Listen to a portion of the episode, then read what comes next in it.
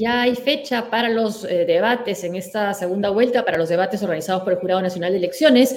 Va a ser el 23 y el 30. Ya aceptaron los candidatos. El 23 va a ser el debate técnico y el 30 de los candidatos presidenciales. Ya aceptaron y lo que falta para el debate técnico es que Pedro Castillo, el candidato, presente a su equipo técnico. y en materia de vacunación, mañana es un día importante porque llegarán 700.000 vacunas de Pfizer. Hoy el ministro de Salud, Oscar Ugarte, ha destacado que será la primera vez que llegue una, un número de dosis tan alta de esa farmacéutica. Y mañana también tendremos los primeros resultados de la investigación que busca esclarecer qué ocurrió con esos tres casos de vacunación frustrada, ¿no? Personas que pensaron estar recibiendo la vacuna y de pronto se enteraron de que no era así. Mi nombre es Renato Cisneros. Yo soy Josefina Townsend. Y a ver si ahora nos sale, ¿ah? Y esto, es Sale. No, no sale. Este programa llega gracias a Rexti. Ahorra cambiando dólares online con Rexti, la plataforma con más de 1.500 millones de dólares cambiados. Entra a rexti.com o descarga el app, ingresa el cupón SQP y obtén un tipo de cambio preferencial.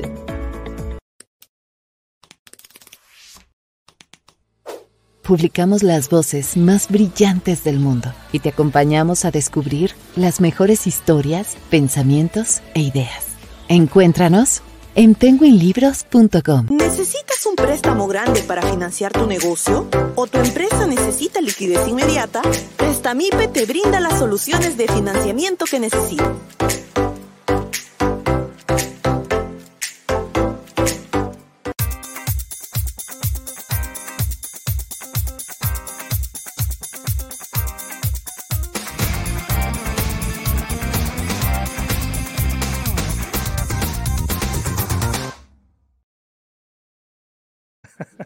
Son las 7 de la noche con 3 minutos. Me río por lo que me dice el productor. Con la producción de Pedro Acuña y Sol Rodríguez arrancamos entonces una nueva transmisión de Sálvese quien pueda. Estamos en vivo en nuestros canales de YouTube y Facebook, José, y llegamos gracias a quienes. A ver.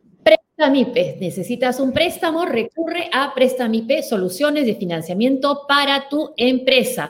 Préstamos con garantía hipotecaria, también hay factoring, prestamipe.com. Aquí está la mayores detalles donde encuentras soluciones de financiamiento para tus proyectos. Solicita tu préstamo con garantía hipotecaria hasta o desde 20 mil soles o haz factoring para tu empresa y obtén liquidez en cuestión de horas ingresando a prestamipe.com. Gracias, Prestamipe, y gracias también a Penguin Random House. Hace 50 años se publicó este libro por primera vez, Historia de un deicidio, la eh, tesis doctoral de Vargas Llosa respecto de la obra de García Márquez, y 50 años después, medio siglo después, Penguin la ha recuperado para todos los lectores. Cada novela es un deicidio secreto, un asesinato simbólico de la realidad. Así que está disponible en todas las librerías. Muchas gracias, Penguin, por estar con nosotros. Y muchas gracias a Rexy, que nos sigue acompañando. Lleva con nosotros ya varias semanas. Le agradecemos. Cambia dólares online con un super tipo de cambio. Ingresa el código SQP, nombre del programa, sálvese quien pueda, y ah, eh, llega a la página y a rexy.com. Más de 1.500 millones de dólares cambiados. Gracias, Rexy, también por unirse a la causa. Causa a la que también se une muchísima gente a través de los Patreons, a través de YouTube, a través de Yape, a través del Plineo. Pueden suscribirse en YouTube y darle clic a la campanita. Y por cierto, este sábado, José, vamos a tener nuestro primer encuentro con los miembros de la comunidad en una en una reunión especial. Así que esténse atentos para conocer los detalles. Y ese es el código QR que pueden escanear también para, para darnos sus aportes. Se aceptan sumas de todo tipo, de una, de dos, de tres, de cuatro dígitos, etcétera, etcétera. Bueno, muchos temas que comentar. ¿ah? Em, lo, del, lo, que tú comentabas del jurado, ¿no? Los debates. Ya hay debates, ya hay fecha para los debates. Más bien, el debate que se iba a realizar este sábado en el frontis de Santa Mónica no se va a realizar, pero Keiko Fujimori ha dicho que igual ella va a ir a esperar a Pedro Castillo. La verdad es que es un circo absolutamente innecesario promovido por Castillo y que ahora está siguiendo la señora Fujimori. Claro, que finalmente retrocedió Castillo y ahora no, no entiendo por qué insistir eh, Keiko Fujimori en ir, ¿no? Y sobre todo por lo que significa, me parece una falta de respeto de ambos haber querido hacerlo en, un lugar donde las personas pues, lo están pasando muy mal, ¿no? Falta de respeto hacia las, hacia las detenidas, hacia las internas. Y además Castillo tuvo esta eh, ridícula ocurrencia de pedir la presencia de los padres de cada uno. La verdad es que ahí estuvo muy mal asesorado Castillo, y pues. felizmente ya el jurado entró a tallar y a decir, ya, estas son las fechas de los, de los debates oficiales, así que el del 30, que es el de los candidatos, probablemente sea decisivo, ¿no? Tal como viene la padres. Sí, de pedir que, pedir que estuvieran los padres, había memes que decía, si fueran solteros dos candidatos sería una pedida de mano. Claro, claro. Parecía, parecía más un compromiso que un desafío electoral. Y hablando de eh, compromisos, hay otro que ha aceptado Keiko Fujimori. ¿Cuál? La invitación, de, la, invitación... de Vargas Llosa, ¿no? Hoy se dio a conocer, lo hizo el hijo de, Mario Vargas Llosa, Álvaro Vargas Llosa, dio a conocer esta carta donde, donde nuestro premio Nobel le extiende una invitación a Keiko Fujimori para participar en un foro, ¿no? Eh, exactamente el Foro Iberoamericano Desafíos de la Libertad, que nuestra organización realizará en Quito, Ecuador, el 23 de mayo en el Hotel Hilton en, bueno, ta, ta, tales horas. 23 de mayo, pero se cruza, ah, no, es el debate técnico, no se cruza con el debate de ella. Sí, y, y, además dice, ¿no? Y inmediatamente después del evento tendrá lugar un cóctel. No puede decir esa palabra. Parece cachoso, ¿no? Porque la palabra cóctel y la palabra fujimorismo eh, no van. Mejor no juntarlas, por lo menos no en campaña, ¿no? Sí, Pero, pero, pero raro que, bueno, no raro en realidad, pero ya esto demuestra que Vargas está comprometido con la candidatura de Keiko Fujimori y le está dando, digamos, un espacio para hablar internacionalmente, ¿no?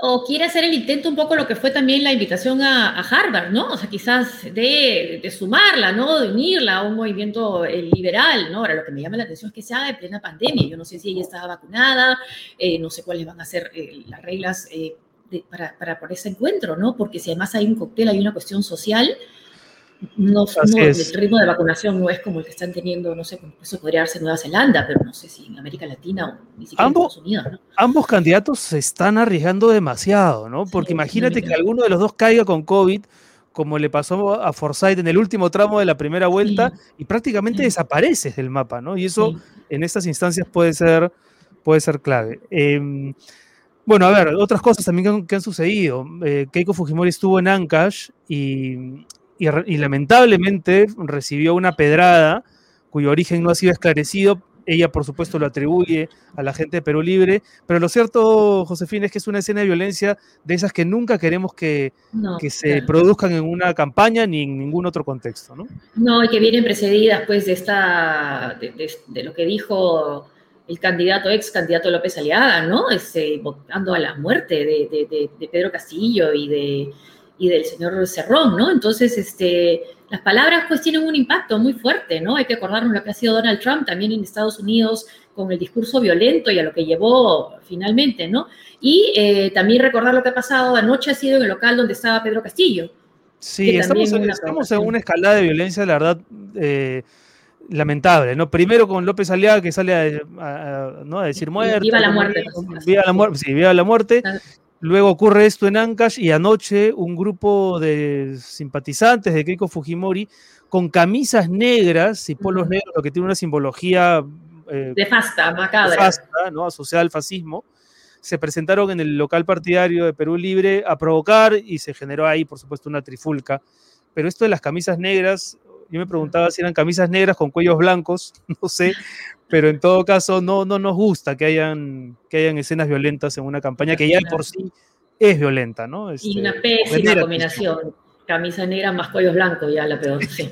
sí, sí, Oye, eh, ¿y te has cruzado con Pablo Iglesias este, en Lima o no? ¿Lo has visto? Bueno, yo sé que tú no estás saliendo mucho, nadie está saliendo mucho. Yo no estoy saliendo mucho, pero creo que más bien Pablo Iglesias ha estado cortándose el pelo, ¿no? Por lo que he visto. Es increíble. Hay distintos medios, Willax, entiendo que Panamericana también, hasta Caretas, que han señalado que Pedro Iglesias estaría, algunos lo dicen incondicional, otros perdón, Pablo Iglesias, dicen que está en Lima, que se va a reunir con Castillo, y incluso se, desarrolló una, una protesta frente al Sheraton, como si ahí dentro estuviese Pablo Iglesias.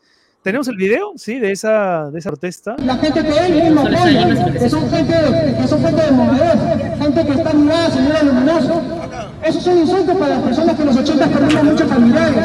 Yo considero que hasta para mi persona es un insulto, porque yo sin haber vivido esas épocas he recibido agresión de la parte de la izquierda solamente por decirles que no estaba de acuerdo con su ideología y por ¡Fuera comunista! ¡Fuera comunista! Tengo las de las agresiones de gente de la ideología bueno, ahí hay una portátil, ¿no? Nuevamente con los polos negros, diciendo fuera comunistas, fuera Pablo Iglesias. Pero Pablo Iglesias, y esto lo sé de muy buena fuente, está aquí en Madrid, está con sus hijos, en su casa, descansando. El martes se retiró de la política, se ha cortado el pelo y está acá, no tiene ninguna intención de ir a Perú, así que por favor no desinformen más. Y si van a buscarse un doble, que por lo menos tengan el cuidado de buscarse uno sin coletas, porque ya se ha, se ha recortado el cabello. ¿Cómo sabemos que no está Miguel Dazo? claro, ahí parece en la, que está en la, tiendecita blanca. o, o Miraflores, claro. Sí, ¿y qué está leyendo? No sé qué está leyendo, pero claramente no está en Lima y no va a Mala leche, sí, pues parece que había mala leche en eso, ¿no? Sí, sí. Así es. Se la de mi libro, se llama el libro Mala leche. Y antes de ir con nuestros invitados, hoy ya tenemos dos eh, interesantísimos invitados, tenemos que saludar, Josefina, a San Marcos por su aniversario número 470. No, San Marcos, que es la síntesis del Perú, por donde han pasado tantos personajes y que sigue siendo, ¿no? Cuna de, de intelectuales, de personajes involucrados con la, con la vida eh, política del país. Sí, mi, papá, mi papá y mi mamá, por ejemplo, sanmarquinos. ¿Se conocieron, ¿Se conocieron en San Marcos tus papás? No, no, porque mi mamá es mucho, mucho menor que mi papá, pero mi papá estudió en San Marcos, después de, siendo ya aprista, y cerraron la, la universidad.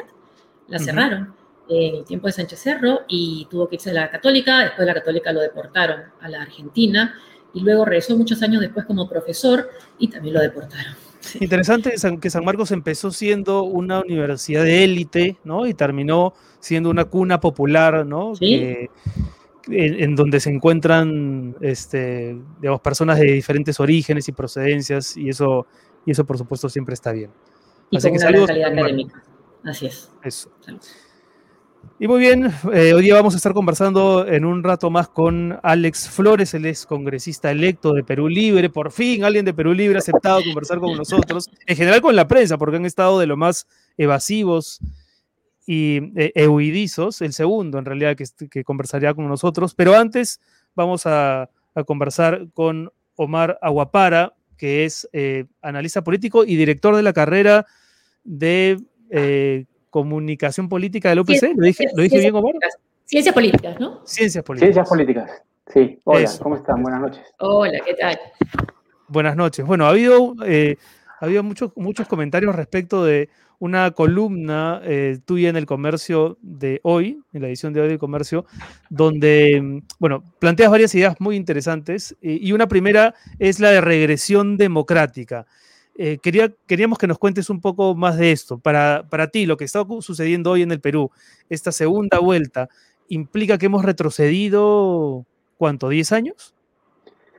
Jugué, jugué con esa cifra a partir de, cómo la pandemia nos ha afectado en otros términos, ¿no? Habíamos, hay, cifras que muestran que la pobreza ha retrocedido, o la lucha contra la pobreza ha retrocedido como 10 años, 10, 10 puntos. Eh, y con esa idea, eh, también era lo de, lo de, lo de pensar en la democracia, pero la regresión en realidad empieza antes, empieza en, el, en el, la empezamos a medir este año a raíz, o el año pasado a raíz de todas las interrupciones que hemos tenido eh, en el orden constitucional, con los cierres del Congreso, con la vacancia, mm. y que se ha manifestado eh, en uno de los indicadores que, que, los politólogos normalmente usan para comparar democracias en el mundo, que es el de Freedom House. Y ese hemos pasado de una categoría que es libre, que es la categoría de, los, de los países más desarrollados, de los países democráticos, a parcialmente libres, que es la categoría intermedia.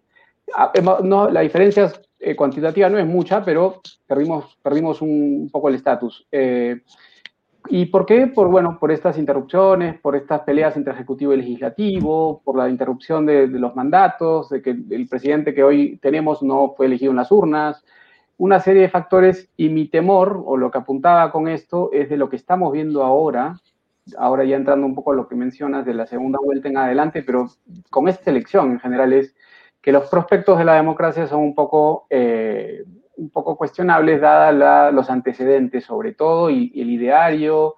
Eh, de los dos, ¿no? De, ambos candidatos. De los dos, y me iba un poco más allá, ¿no? Porque incluso de los cuatro primeros. Y eso decías, sí. dices, sí, ¿no? dices tú en, el, en, el, artículo que lo tengo acá, las dos opciones representan ideologías o corrientes antidemocráticas en nuestra historia. O sea, ¿no crees que hay un mal menor entre los dos? Puede ser, lo que estoy reflejando es para atrás. No estoy jugando para adelante porque no lo conocemos, no sabemos qué va a pasar acá en adelante. Han firmado compromisos, se están comprometiendo ambos. Eh, cómo se comporten, ahí creo que va a depender no tanto de, sus credenciales democráticas, sino también uno, eh, si quiere acumular poder, lo estamos viendo en, El Salvador, por ejemplo, simplemente pasa por encima. El tema es ver quién se te para enfrente. Y ahí, ahí es un poco lo que, lo que varios habíamos hablado del de, eh, Fujimorismo en años anteriores, en el 2011, en el 2016 y, ver qué tan eh, presente está eso. Yo creo que es mucho más concreta, en cierta forma, la amenaza verbal, la amenaza en términos ideológicos del lado de Perú Libre, al menos de cómo lo plantean, de qué doctrina beben. No es una, una, una doctrina, creo, esencialmente democrática. Eh, no cree en la democracia, siempre la han tildado como, como, como burguesa. Eh, y, y, el temor con el Fujimorismo es un poco la experiencia de los 90 que reivindican hoy que, a, la, que apelan hoy y un poco también el paso reciente como fuerza mayoritaria en el Congreso entre el 2016 y el 2019. ¿Tiene doctrina el Fujimorismo? no, no, es una buena pregunta, no al menos comparable al comunismo que vemos en la Cerrón del marxismo, leninismo, mariateguismo, pero eh, es precisamente quizás también por eso, ¿no? No han demostrado un amor o un apego o un respeto por algunas instituciones en el pasado. Yo quisiera ver, y muchos teníamos la esperanza, de que el Fujimorismo se convirtiera en una derecha popular democrática. Eh, creo que ese era lo que el espacio perfecto para ellos. Y, un poco creo que no hemos visto eso y el resultado está en, cuánta gente votó por ellos en la, primera vuelta. Eh, claro capital que han perdido y dilapidado entre el 2016 y el 2021 es, dramático, ¿no? Pero, pero, además no parece haber mucho ánimo de renovación, ¿no? Es decir, cuando uno esperaría de parte de Keiko Fujimori dirigirse a ese, a ese bolsón de indecisos que está a la espera de un gesto realmente que sea un signo de cambio, eh, la señora Fujimori más bien recluta algunas almas en pena del Fujimorismo de los 90 y, entonces eso invita a pensar que que no hay realmente una voluntad de ser distintos, ¿no? Quizás es estratégico, ¿no? Eh, quizás creen, y yo sospecho y espero por el bien de la democracia que la apuesta sea más eh, que les basta con la amenaza del estatismo para ganar, que no es necesario, o no, no quiero meterme en interpretaciones este, genéticas de ADN de, personas o de partidos, pero yo creo que sí, pueden, pueden tener eh, credenciales democráticas, es cuestión de ver si es que en términos, eh, que, están considerando de repente que en términos económicos les basta, les basta hacer la opción, el menor, el mal menor frente a una amenaza estatista comunista. Posicionarse en ese... En ese espacio. ¿Crees que es importante con cuánto pueda ganar cada uno de ellos? Eh, cuando estaba adelante por varios puntos en las encuestas, eh, por ejemplo, Carlos León Moya escribió en Hitler en sus 13 que eso era también clave para saber hacia dónde iba a ir, ¿no? ¿Crees que en el caso de Fujimori también o sea, solamente el porcentaje con el que ganan, no el tema de cuántos, eh, ya está determinado cuántos congresistas tienen. Puede ser un factor. Al, momento no parece que fuese haber un problema. Cuando recién empezó la segunda vuelta, sí, fue como que, ¿qué pasó? Hay 20 puntos de diferencia entre uno y otro. Y eso sí podía confundir un mandato, una mayoría artificial, que en otros países se construye a partir de coaliciones y acá se construye de manera artificial a partir de una segunda vuelta. Estamos mm. forzando una mayoría volviendo a las urnas. En otros países, en un sistema parlamentario, lo que haces es, bueno, tienes 20, entonces te sientas a conversar con todo el resto que, para llegar a 50. Y de esa manera firmas compromisos, se forman coaliciones. Acá es simplemente quién se posiciona como el mal menor y que con lo que te llegue al 51% tienes el, el 100% del poder ejecutivo. Es una de las críticas que siempre se le ha hecho al sistema presidencialista. El tema con eh, los márgenes podrían apuntar a darle una sensación de holgura o, de mandato que de repente no tienen, ¿no? Porque si vemos los, los, las votaciones del primer, de primera vuelta, mm, es un salto cuantitativo, ¿no? Y hay un peligro en que interpreten eso como un mandato para ser más allá de lo que se esperaba de ellos. Tenemos una pregunta de los seguidores del programa Mileva Marón. Pregunta, ¿no cree que de ganar Fuerza Popular tendría el control absoluto de todos los poderes del Estado? ¿Cómo afectaría la democracia en el país? Bueno, aprovecho la pregunta de Mileva porque, claro, un poco es la duda de qué contra, quién le haría contrapeso a Fuerza Popular, ¿no? Eh, un poco siguiendo el espíritu de la pregunta de Mileva. Y viendo también esa línea, bueno, sobre todo por la preocupación que, hay después de la decisión de Canal 4, ¿no? De retirar a la directora periodística en plena campaña. Sí, ahí la apuesta sería primero por el Congreso. El Congreso ahora hay un bloque que es más o menos afín, se puede ir vislumbrando como conservador de alguna manera. Eh, sería más complicado para Perú Libre. Creo que, creo que el Fujimorismo tiene ahí eh, afinidad con, con, perdón, con Renovación Popular, con, con, los que han entrado de Avanza País, con, ya firmó con Acuña, con Alianza para el Progreso, con facciones de, Alianza, mm. de, Acción Popular. Podría por ahí haber un espacio. Eh, y lo otro es que no hay que de, dejar de lado que que el antifujimorismo probablemente ha sido la fuerza política más importante en los últimos 10 años, ¿no? Eh, evitó, el, pues el antifujimorismo fue lo que evitó que Keiko ganara en el 2011 y en el 2016. Y lo que vimos un poco en las calles, que fue atípico, pero que lo vimos en noviembre, puede ser, puede ser reflejo de que, hay un cierto músculo capaz de poner en vereda eh, intentos de, tomar eh, un camino autoritario. claro. Hay esperanza por ese lado Mm, creo que ustedes conversaban con Alberto Vergara hace un, como un mes y él era un poco más pesimista diciendo, bueno, este, miren lo que pasa en Guatemala. Eh, hacía comparaciones diciendo eh, que era más episódico lo que había pasado en Perú.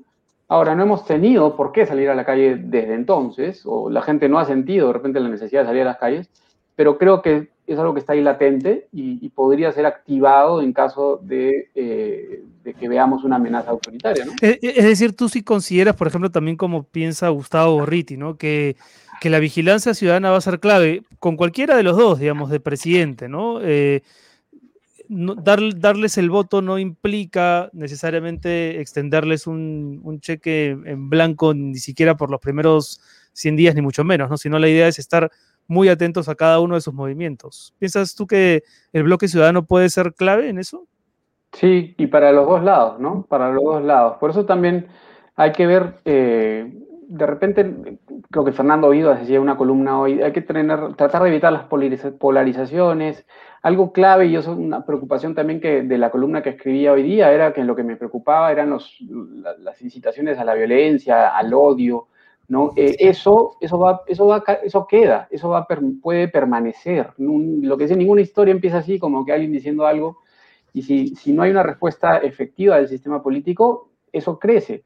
Y, me parece que también decías, Omar, que no ha sido lo suficientemente condenado, ¿no? Lo dicho por López Aliaga la tarde del sábado en, en, el centro de Lima, ¿no? Me, quedaba esa sensación de que eso no, no, no quedó ahí, de que no, no, se, no se le dio la importancia que tenía y, rápidamente ya vimos que, que, tuvo ciertos, bueno, no, no voy a, hacer de A a B, pero, pero mira lo que pasó después mm. con la famosa, empezó como una broma, que ah, qué chistoso, mira cómo están afuera del Sheraton, pero parece que son los mismos que después fueron al local partidario Perú Libre a, buscar A provocar, efectivamente, ¿no? Y hoy tenemos, la hoy tenemos la pedrada de Nancash, es decir, sí, pues se está generando una escalada de violencia peligrosísima y, lo que le ha pasado a Keiko hoy en Ancash, ¿no? Entonces, esas son cosas de los dos lados, de los dos lados. ¿no? Acá no se trata de decir, porque esa es la rápida, eh, todo el mundo se, tiene la, tentación de arrimarse hacia una orilla, ¿no? De arrimarse o de, de, encartonarte hacia un espacio.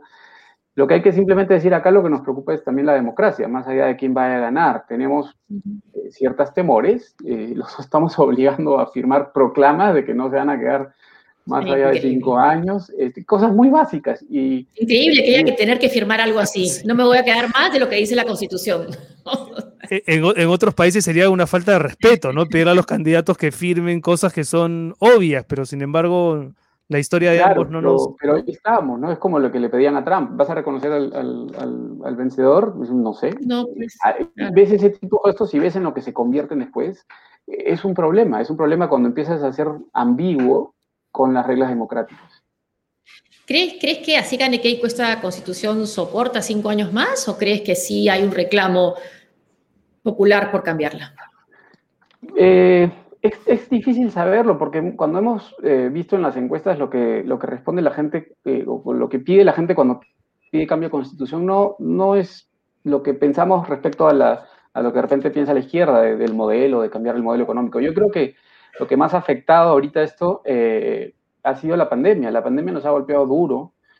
Eh, no sé si estamos realmente en un, momento constituyente. La gente que, la última encuesta que salía, cambio radical, era el 30%, cambios moderados.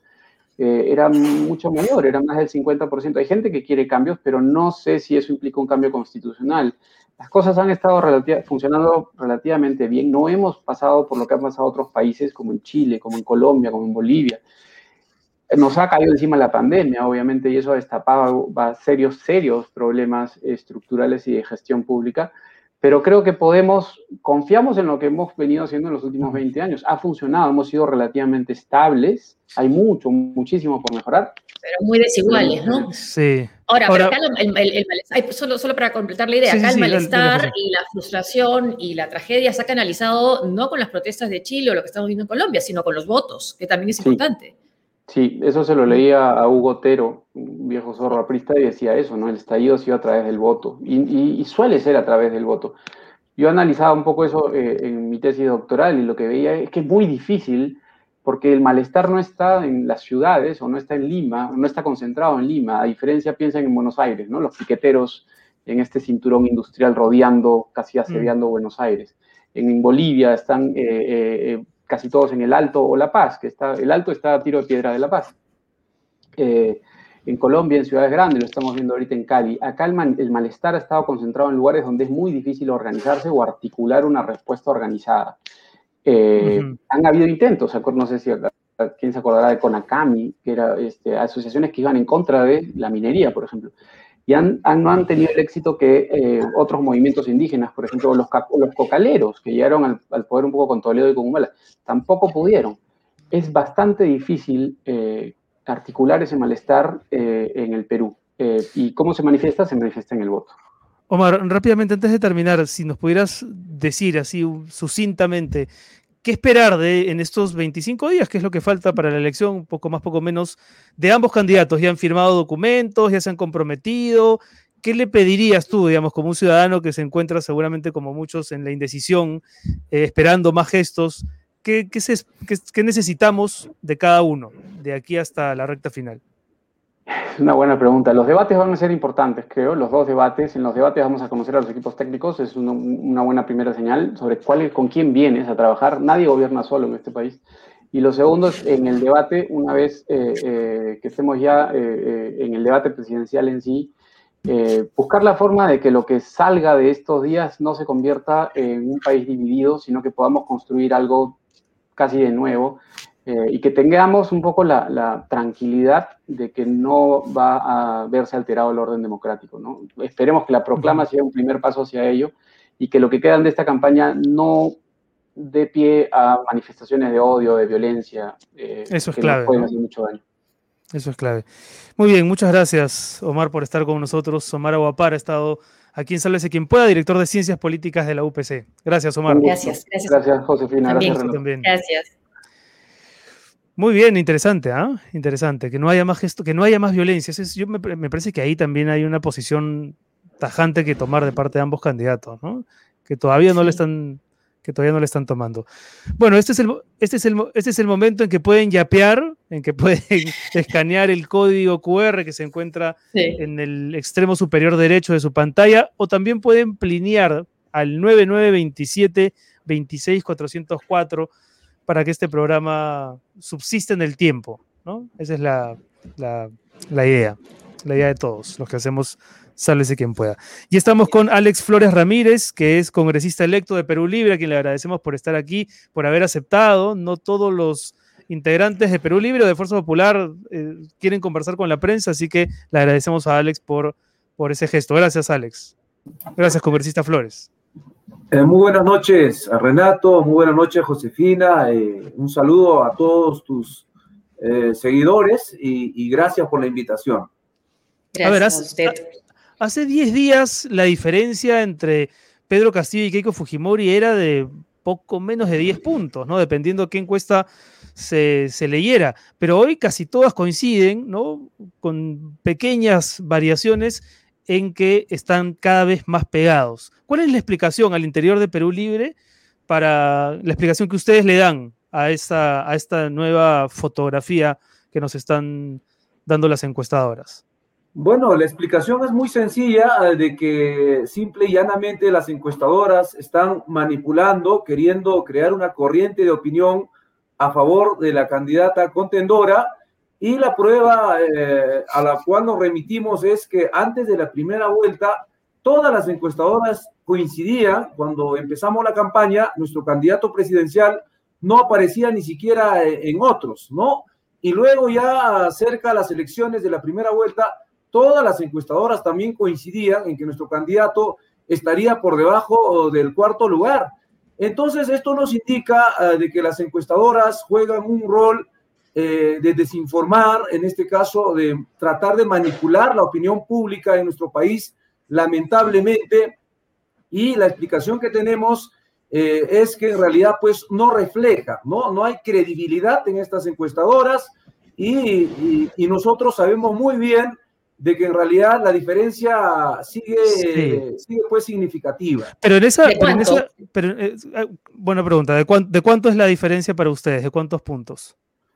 Bueno, la diferencia se mantiene casi eh, en el margen en la cual eh, se tenía de, de, la primera, de las primeras encuestas que se dieron después de la, de la primera vuelta, puesto que no habría no habría razón, eh, fundamento mm, estadísticamente para creer de que la candidata contendora pues habría remontado esto, ¿no? Porque pero, entonces ¿por qué? Pero entonces ¿por qué en ese momento las encuestas sí decían la verdad y ahora ya no? O sea, ¿qué, qué, no, pasó yo, me estoy, eh, yo me estoy remitiendo a, los resultados oficiales de la OMP, ¿no? Me estoy remitiendo a eso, no me remito a las encuestadoras.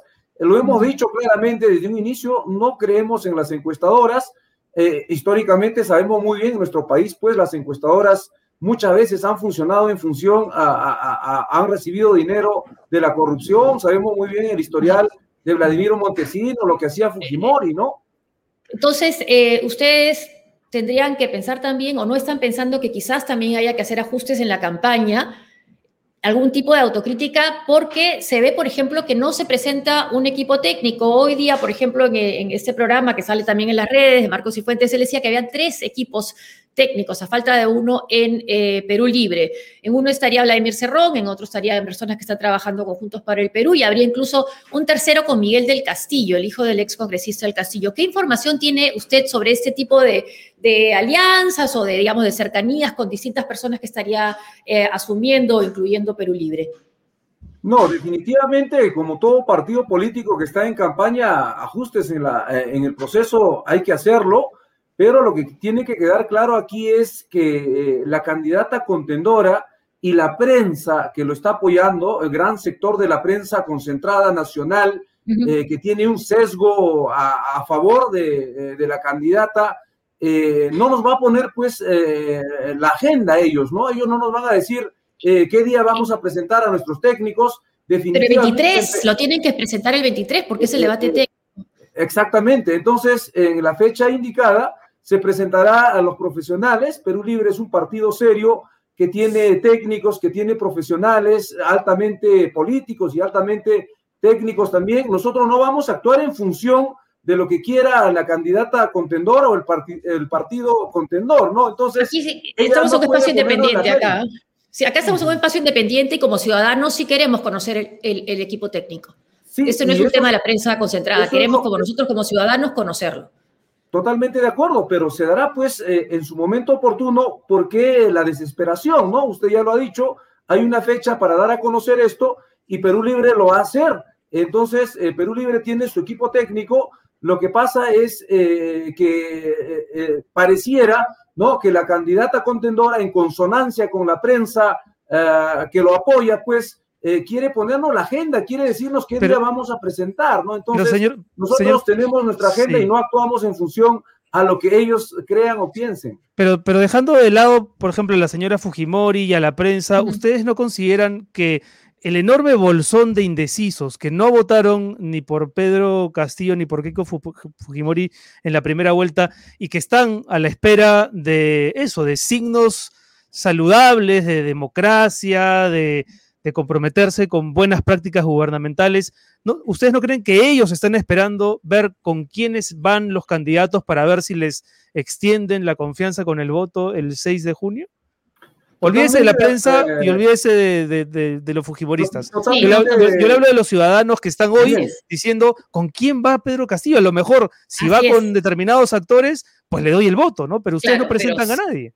No, pero si sigue con Cerrón y solamente con Vladimir Cerrón, que está condenado por corrupción, ahí pues las dudas son severas, ¿no? Eh, totalmente de acuerdo, este, Renato, eh, definitivamente, pero precisamente eso es lo que está haciendo nuestro candidato, ¿no? Ustedes pueden ver, saben por las noticias de que todos los días él está visitando el interior del país, tiene reuniones con organizaciones sociales, está llevando su propuesta, su plan de gobierno, todos los días llena ¿Cuál es el plan de gobierno? El que anuncia, el, eh, ¿cuál?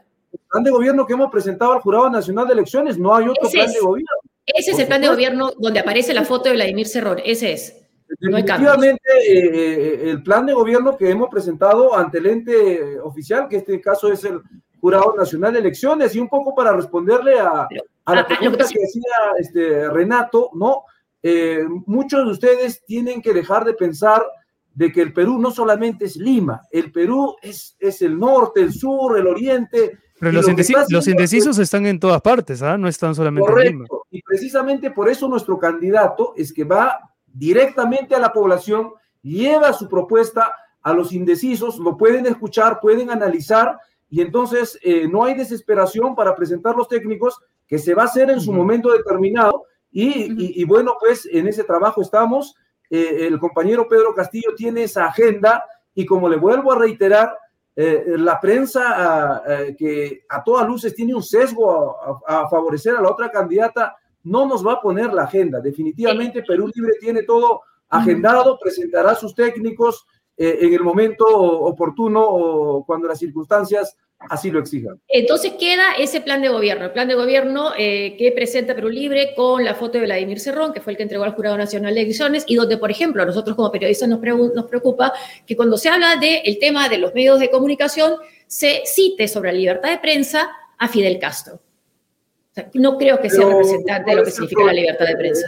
¿Cuál es el problema? lo que aquí hay que de repente aclarar es están citando a Fidel Castro en el sentido en el cual él, él manifestó en algún momento cuando decía de que el problema no es que ellos mientan, ¿no? La prensa concentrada, la prensa que siempre está pues al servicio de una clase determinada, sino el, eh, el, problema es cómo nosotros decimos las verdades. Claro, Fidel eh, Castro, eh, quieras o no, es un referente político. Pero, pero la prensa de Cuba responde al, al, Partido Comunista, o también tiene un solo interés el que responde, también está concentrada, no hay prensa independiente.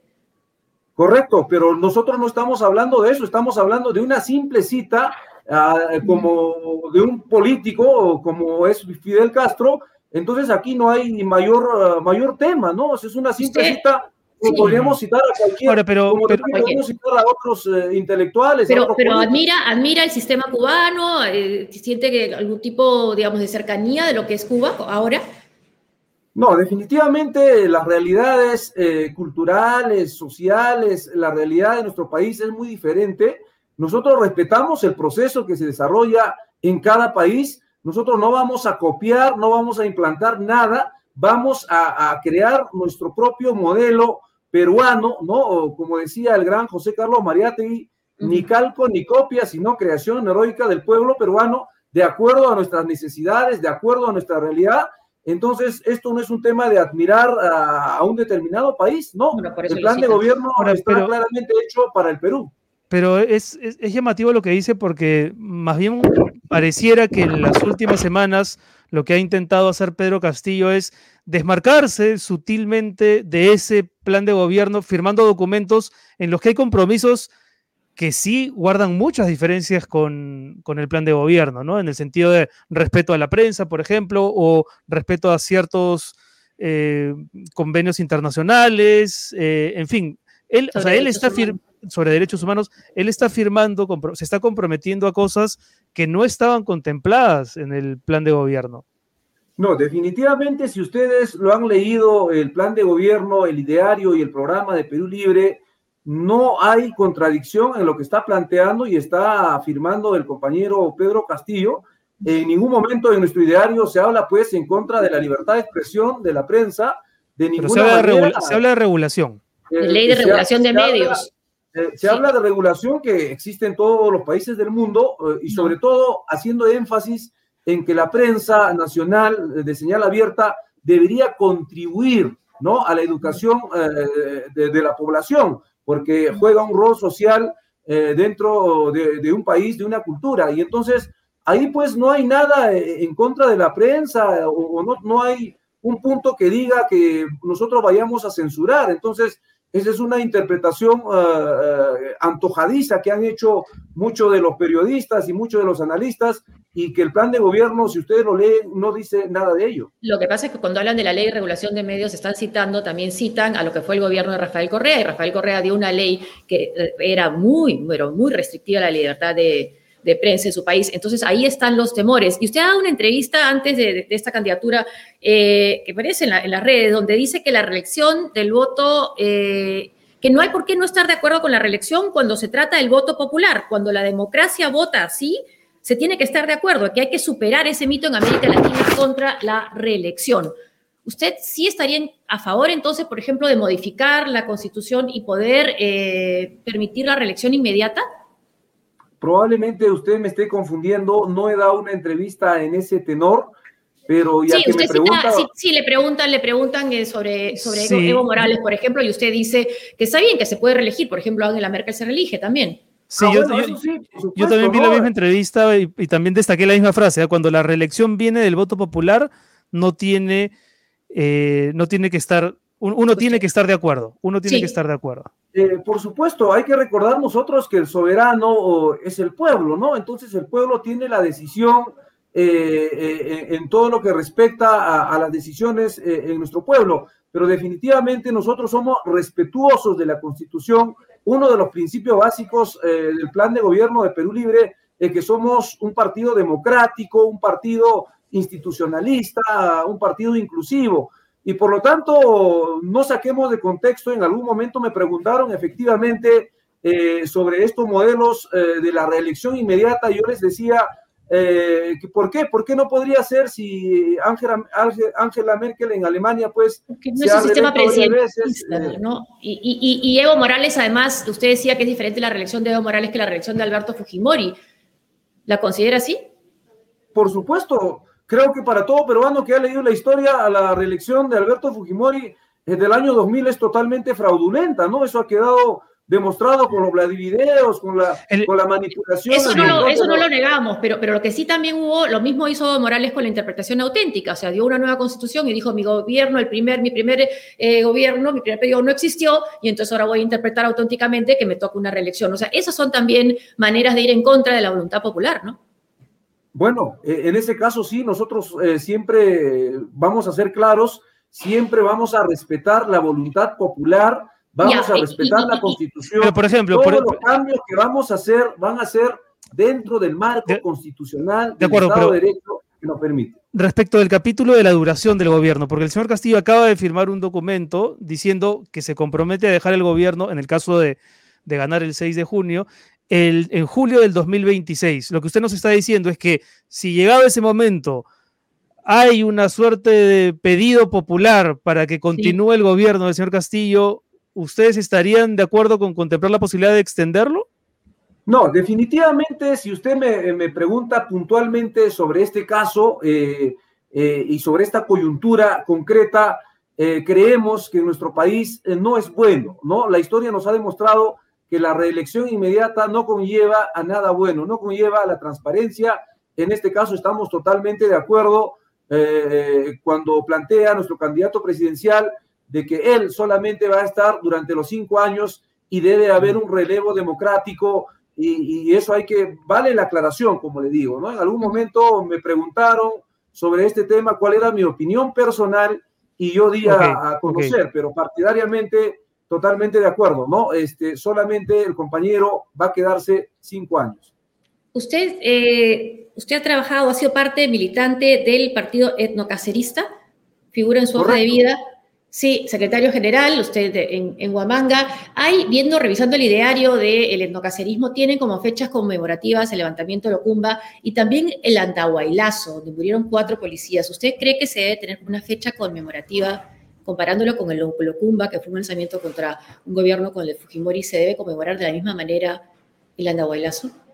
A ver, vamos a hacer una precisión primero. Nunca ha existido el partido etnocacerista, nunca han logrado inscribirse. Lo que sí había era un movimiento regional, ¿no? Eh, que estaba adscrito al etnocacerismo, tomaba algunas ideas del etnocacerismo, ¿no? Y básicamente era el cambio de la constitución política neoliberal del 93. Entonces, no necesariamente aquellos que hemos conformado parte eh, de este movimiento regional estábamos de acuerdo pues con todos los postulados, eh, en este caso del etnocacerismo. Entonces vale la aclaración de que yo fui militante de un movimiento regional eh, en un momento determinado, cuando todavía no existía pues el Partido Perú Libre, ¿no? Que está más afines a mi pensamiento, a mi ideología, a mi forma de ver el país. Usted va a promover, usted va a promover desde el Congreso, señor Flores, un probable indulto a Antauro Mala? No, definitivamente creo que jurídicamente lo han explicado, es, es eh, inviable, no se puede, porque eh, él está también eh, condenado pues, por secuestro agravado, entonces hay un control también en, el, en este caso para los indultos, y yo desde el Congreso de la República voy a dedicarme a trabajar para el pueblo, para Ayacucho, para el Perú, para los que me han elegido definitivamente eh, mi compromiso es con el pueblo. Mi compromiso es eh, con el cambio de la constitución política. Necesitamos una nueva sociedad más inclusiva, más igualitaria. Mm. Necesitamos un gobierno que nos garantice la educación, la salud gratuita y de calidad para las grandes mayorías. respecto de la salud, usted acaba de decirnos hace un rato que el plan de gobierno que se mantiene es el que se presentó ante el jurado en su momento, pero ese plan de gobierno no incluía una sola palabra respecto de cómo combatir la pandemia, porque se presentó el 2019, entiendo, pero en estos meses que, han seguido después de la primera vuelta e incluso durante la primera, tampoco es que Perú Libre haya articulado una estrategia muy convincente sobre cómo hacer para, para enfrentar la pandemia. Ahí no hay nada claro tampoco. Eh, efectivamente, esto ocurre porque el plan de gobierno pues fue elaborado por una comisión política, ¿no? Trabajada con mucha antelación, con mucho tiempo, con mucho análisis, que fue aprobado por los comités.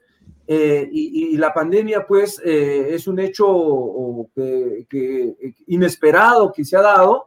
Si bien es cierto, nosotros tenemos el planteamiento claro, lo ha dicho el compañero Pedro Castillo Terrones, ¿no? Que la primera, la prioridad para nosotros, una vez que él juramente como presidente de la República va a ser solucionar el problema de la pandemia. Y él ha dicho claramente eh, de que va a invertir, eh, va a destinar mayor presupuesto, ¿no? Para comprar las vacunas, para inmunizar a toda la población y para poder, pues, de una manera solucionar este problema y poder reactivar la economía de nuestro país. ¿Usted cree que debe eh, alejarse de Vladimir Cerrón el candidato Pedro Castillo? ¿El profesor Castillo debe alejarse por ser una persona condenada por corrupción?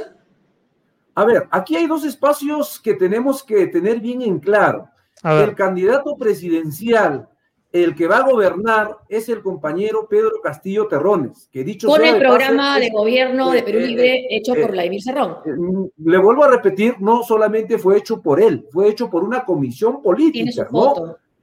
bueno, lo de los fotos es anecdótico, ¿no? Entonces, es un líder, bueno, es, el secretario general, es nuestro líder, eso, eso no, pues, no, no, se, no desacredita para nada todo el trabajo de los intelectuales, de los técnicos que han hecho para elaborar este plan. no lo conocemos, no lo presentan, pues, a esos técnicos y a esos intelectuales. Como vuelvo a repetir, lo va a presentar en el momento oportuno, o sea, no hay por qué desesperarse. Entonces, eh, yo le decía de que efectivamente él va a, gobernar con el plan de gobierno de, Perú Libre y usted me preguntaba eh, de si debería desmarcarse de Vladimir Cerrón. Aquí hay una cuestión muy sencilla.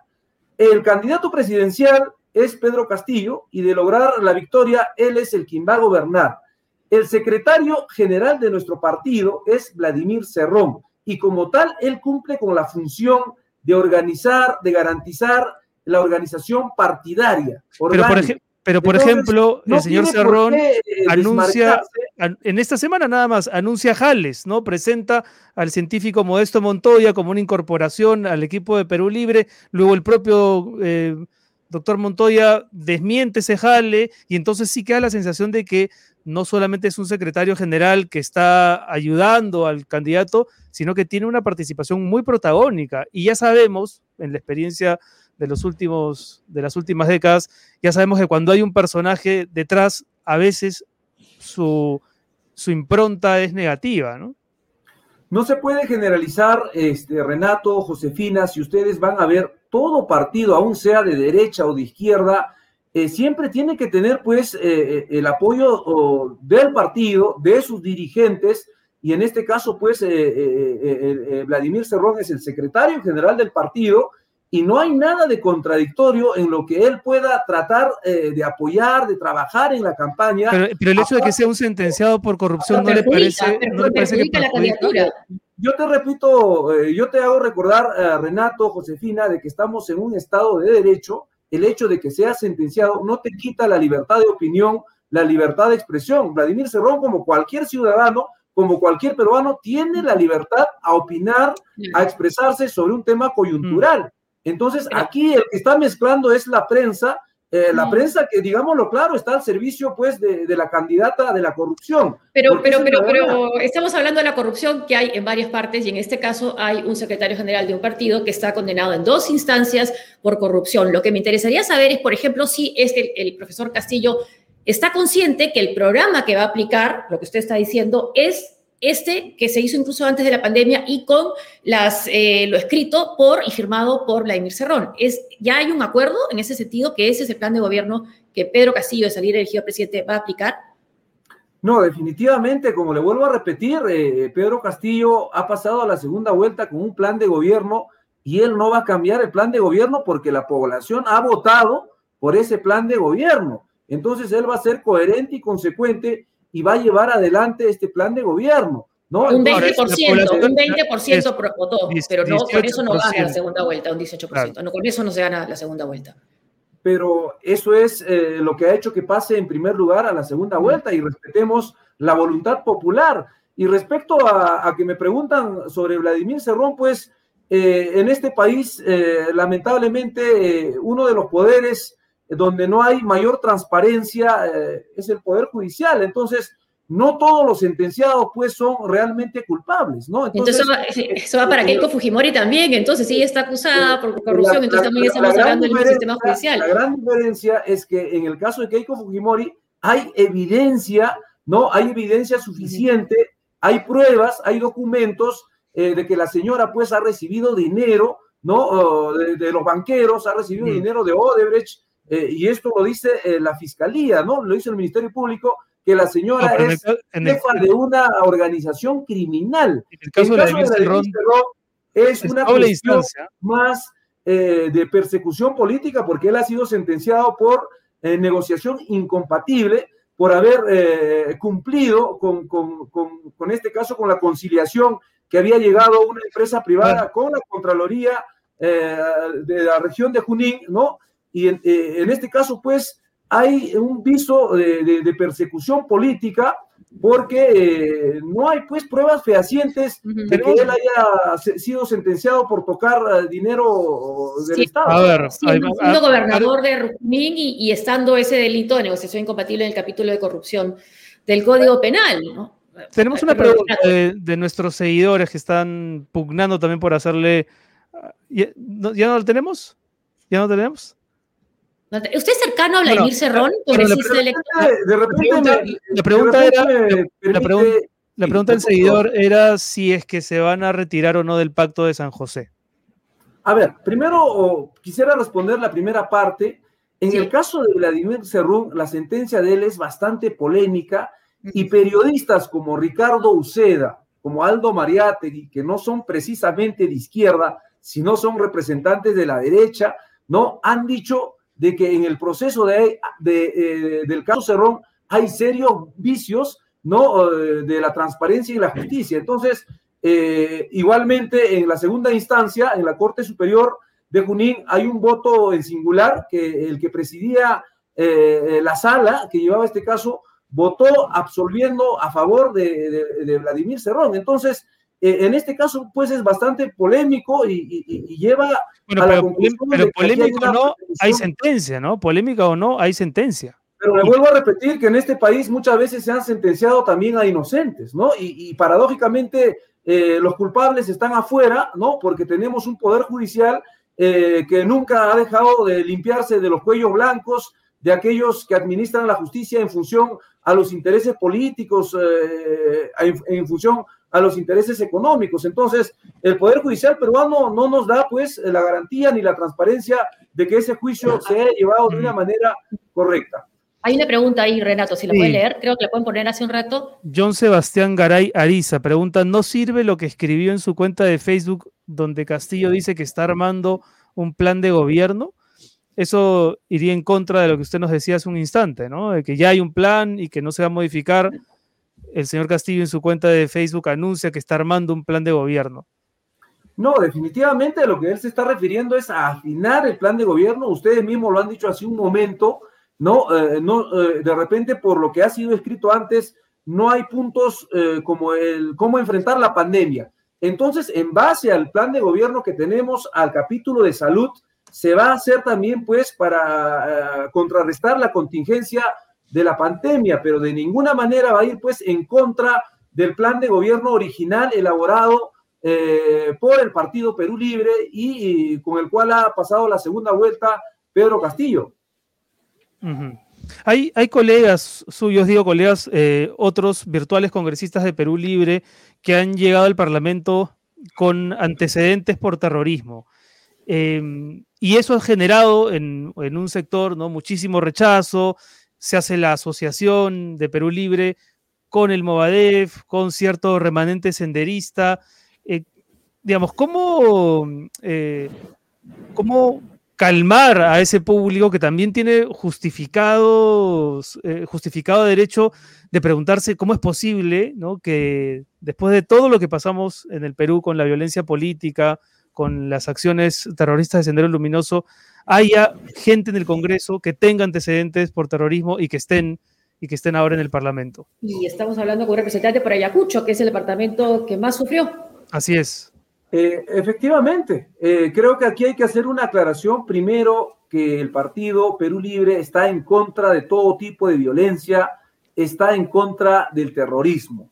Y lo segundo es eh, que en el caso de algunos compañeros hay investigaciones, no hay sentencias, que es muy diferente, ¿no? Entonces estamos en un país donde existe pues el beneficio de la duda, que los juzguen a estos señores, que comprueben que realmente tengan nexos con grupos extremistas o violentistas, algo con la cual no tiene nada que ver Perú Libre. Perú Libre no tiene nada que ver con el Moadef, no tiene nada que ver eh, con los remanentes eh, subversivos.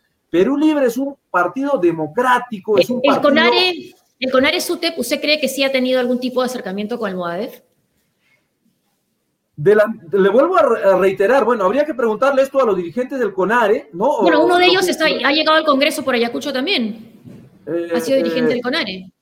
Bueno, en este caso, eh, eh, igual el compañero pues no tiene ninguna sentencia, no tiene ninguna acusación, ni siquiera a nivel fiscal, ¿no? Más que las calumnias de una prensa interesada que ha querido vincular cualquier lucha del pueblo con, el, con, el, extremismo, con, con Moadef.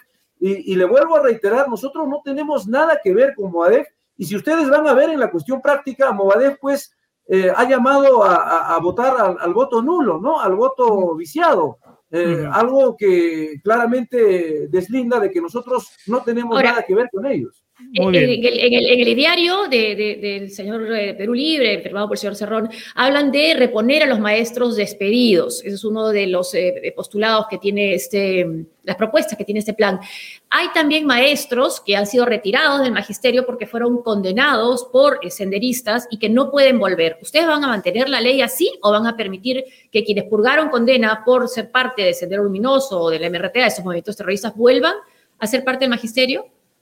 No, definitivamente, Josefina, eso no dice nuestro plan de gobierno. Nuestro no, no, de no, no estoy diciendo que diga eso. No estoy diciendo esto que diga eso. Estoy diciendo Sí, que usted dice que van a reponer a los, a los Sí, profesores despedidos, que también a- es A cuestionable. los profesores que fueron despedidos de manera arbitraria, a los Porque profesores. no, porque no pasaron los exámenes. eh, no, en este caso una ley, pues, en que se despidió a muchos maestros porque no cumplieron con algunos requisitos. No, pero no a los que no eh, pasaron los exámenes de la ley de carrera magisterial. Eso no. a- a- algunos también, todavía no ha habido despidos por ese tema, ¿no? En nuestro país, hay que recordar, todavía no se implementó, existe esa ley, pero todavía no ha habido. Ha habido, se ha despedido a un grupo de maestros que en algún momento habían entrado a la carrera magisterial sin tener títulos, ¿no? Sin tener grados. Entonces, sin embargo, tenían experiencia, tenían años de trabajo y se le, se le ha despedido de una manera arbitraria sin reconocerle el tiempo de servicio, el tiempo de trabajo. En esta parte es- específicamente del plan de gobierno, lo que quiere decir es que estamos en un país donde tenemos 2.700.000 analfabetos, es decir, gente que no sabe leer ni escribir. Y lo más triste de ello es que el 84% son mujeres, sobre todo eh, del sector rural. Entonces, lo que estamos planteando nosotros es reponer a esos maestros para hacer un plan de alfabetismo, ¿no? De alfabetización masiva, de tal manera, pues, eh, que como país podamos superar y, de- eh, y podamos dejar, pues, eh, de que nuestro país en pleno siglo, siglo XXI, era de conocimiento, no es posible que sigamos teniendo una alta tasa de, de analfabetos. Una, una última pregunta, señor Flores. Si es que perdiese la elección el señor Pedro Castillo, que es un escenario posible, eh, ¿van a aceptar los resultados? Porque también se estuvo, se estuvo, estuvo rondando la palabra fraude en los últimos días, en boca no necesariamente de gente de Perú Libre, pero sí hay gente que la ha asociado con Perú Libre. ¿Ustedes están, están seguros de que esta es una elección que va a ser transparente y en el caso de que la victoria no los acompañe, aceptarán los resultados? Bueno, en primer lugar, nosotros queremos instar y hacer saber nuestra preocupación que los organismos autónomos eh, como la OMP, el Jurado Nacional, cumplan con su rol, con la transparencia eh, y, y que nos garanticen, pues, eh, unas elecciones eh, transparentes, ¿no? Que se respete la voluntad popular. Eh, igualmente, instamos a los organismos, a los veedores internacionales, de tal manera que puedan garantizar de que esta elección se lleve de la manera más transparente y democrática posible. En esos casos, por supuesto, nosotros somos un partido democrático, somos un partido constitucionalista y, vamos a tener que respetar la voluntad popular. Pero sí les puedo asegurar algo, Renato, Josefina, eh, de que no tengo duda de que el 6 de junio el que va a ganar es Pedro Castillo, porque todos los días no vemos eh, espontáneamente eh, la gente se suma, respalda la candidatura de él.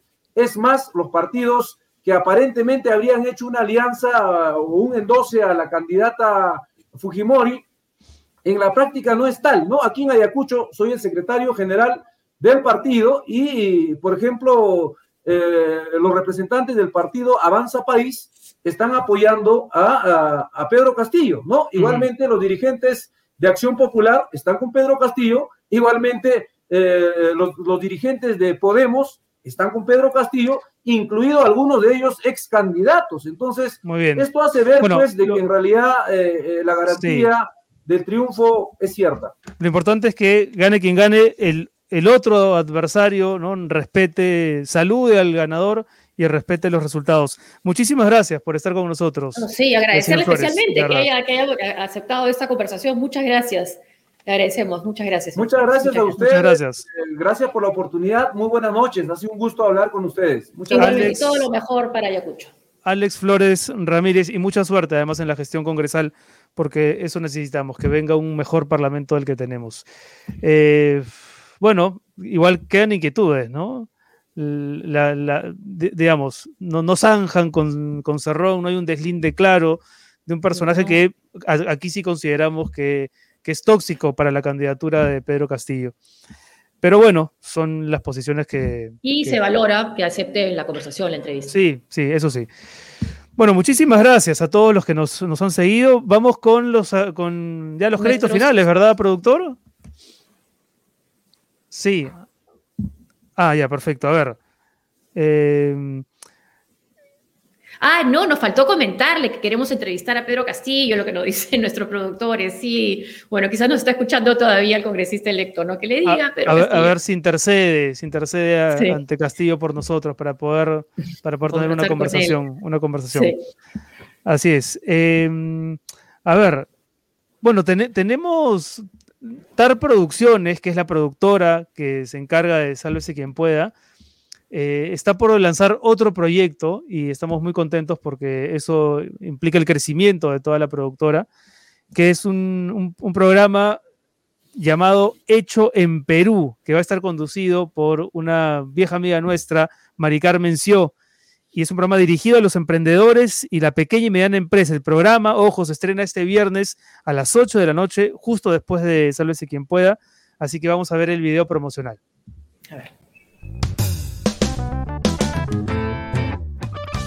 Hecho en Perú es el primer programa por Internet dedicado a nuestros emprendedores. Información de primera mano, entrevistas, consejos y opiniones de expertos, destacados especialistas y emprendedores que lograron el éxito. No te pierdas el gran estreno del primer programa de Hecho en Perú, este viernes 14 de mayo en sus cuentas oficiales. Nuestras redes sociales son la mejor plataforma de comunicación para hacerte conocido en todo el país y el mundo. Síguenos y contáctanos para crear la comunidad más grande de emprendedores. Hecho en Perú, la oportunidad de llevar tu emprendimiento por el camino del éxito.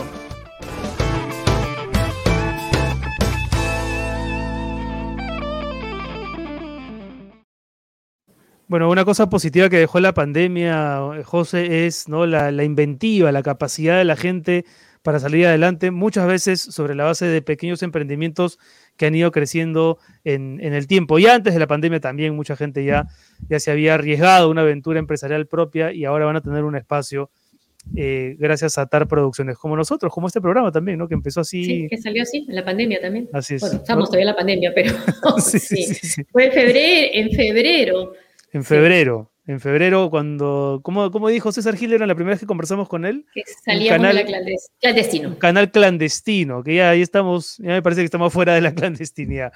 gracias, gracias, entre otras cosas, a nuestros seguidores y a nuestros auspiciadores. Entre ellos. Presta MIPE, soluciones de financiamiento para tu empresa, préstamos con garantía hipotecaria. Hay también factoring de Presta MIPE, es donde encuentras soluciones prestamipe.com de financiamiento para tus proyectos. Solicita un préstamo con garantía hipotecaria desde 20 mil soles o haz factoring para tu empresa y obtén liquidez en cuestión de horas ingresando a prestamipe.com.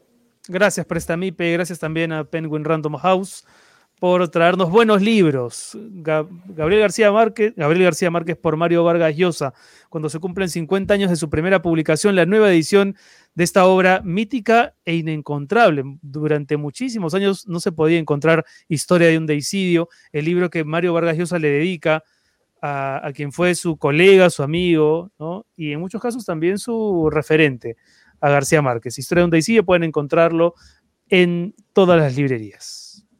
Y agradecemos siempre a Rexi que nos acompaña, nos auspicia, cambia dólares online con un super tipo de cambio, ingresa el código SQP, el nombre del programa, sálvese quien pueda. Esto es rexti.com, ahí hay que entrar. Más de 1.500 millones de dólares cambiados. Muchas gracias, Rexti. Y muchas gracias a todos los que nos han seguido. El viernes tenemos, ¿se puede decir el, invitado? No, no, todavía no. todavía, no, nos, nos vemos el viernes a las 7 de la noche, Josefina. Hasta el viernes. Chao, Renato. Gracias a ustedes por seguirnos. Chao. Chao, chao.